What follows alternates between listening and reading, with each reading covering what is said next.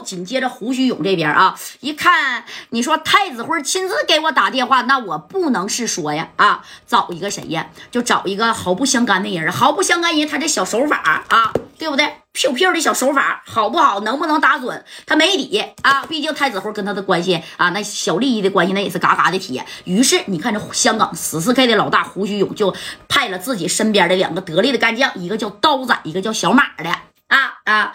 这家伙的刀仔跟小马过来以后，你看这胡须勇就说了：“你们两个拿着这个家伙啊，到东莞去找太子辉阿辉了啊，跟他要一张夹带的照片，然后。”哎，就比划了这一下啊，把家伙事儿带上。你看这个刀仔跟小马啊，好，大哥，我们现在就出发啊。那这个从那个香港到这东莞这边，那也是挺近乎的。那又不像说说到东北，咔咔坐船就过来呗，咔咔的周转一下子，对不对？哎，你看这刀仔跟小马也没想到此次前来呀，啊，那也是有来无回了，直接就给他说白了，那就芭比 Q 了啊。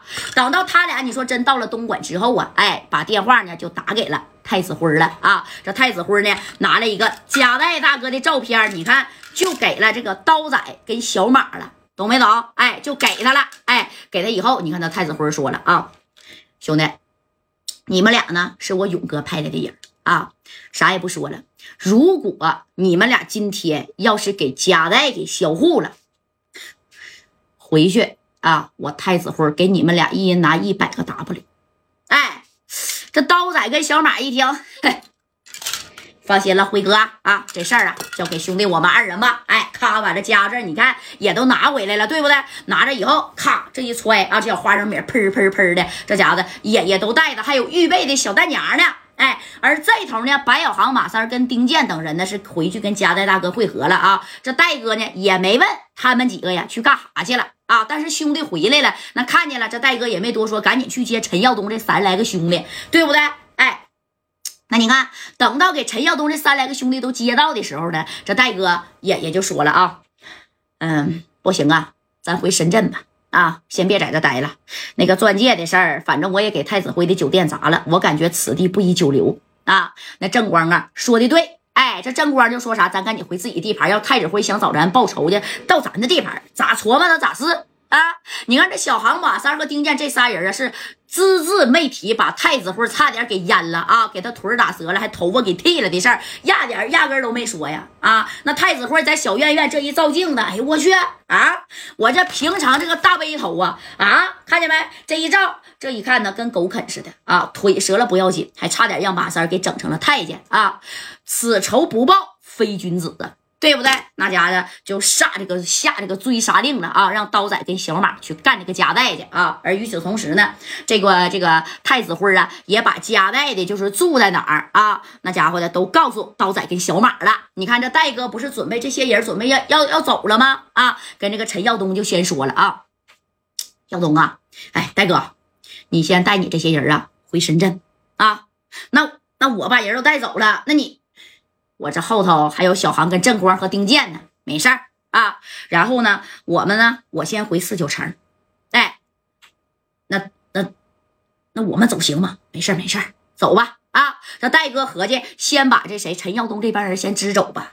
你要不把他支走，回头你说又让六扇门给抓去了咋整啊？啊，这还花了五个 W 把这些人给保出来呢啊，米不米的，其实戴哥无所谓啊。那你看这戴哥给陈耀东这帮兄弟就给整走了啊，你们先回去。紧接着呢，那你看这戴哥就说了，小航啊啊，小航，戴哥怎么的？咱回四九城啊？不，回去也行啊，没事儿。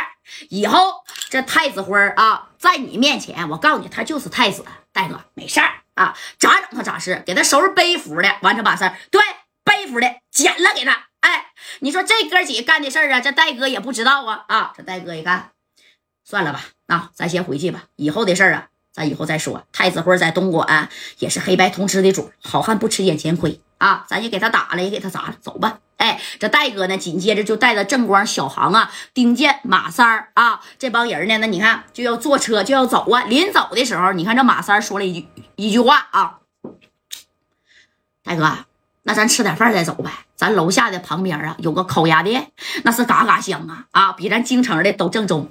你看，咱要是呃从从东莞回京城，那开车得开多少个点啊？咱把肚子填填呗。哎，马三饿了，为啥呢？从昨天啊去了太子酒店，从一楼干到顶楼上，刚刚刚回来，那还没吃东西呢。啊，这小航还有丁健也说，对对对，吃点饭咱再走。啊，现在还怕啥呀？啊，这小航和这个马三也没合计，太子辉是派人来暗杀贾代大哥了。你看啊，正宫这代哥呢，行，那就吃点吧。哎，你说这饭就吃出事了，差点没给命给吃没了啊！